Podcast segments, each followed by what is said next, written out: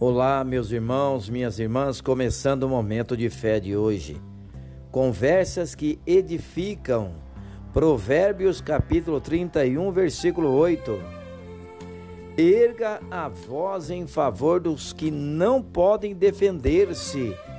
Seja o defensor de todos os desamparados. Nunca na história o homem falou tanto. Hoje muitas palavras são ditas ou escritas, publicadas em livros ou online. Ainda assim, parece que o homem nunca disse tão pouco, pelo menos de útil. Passamos horas nos grupos de mensagem interagindo, comentando e às vezes até fofocando. O que esse e outros versículos revelam é que a boca ou os dedos dos sábios devem agir em favor dos outros.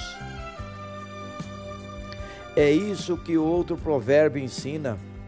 A boca do justo é fonte de vida. Dessa forma, as palavras do que teme, dos que temem a Deus devem ter um propósito, não serem jogadas ao vento. Quando você estiver em uma conversa, pessoalmente ou pela internet, pense no que as suas palavras estão plantando. Estão sendo úteis a alguém? Sirva ao Senhor em todos os momentos. Vamos falar com Deus agora, fale com Ele.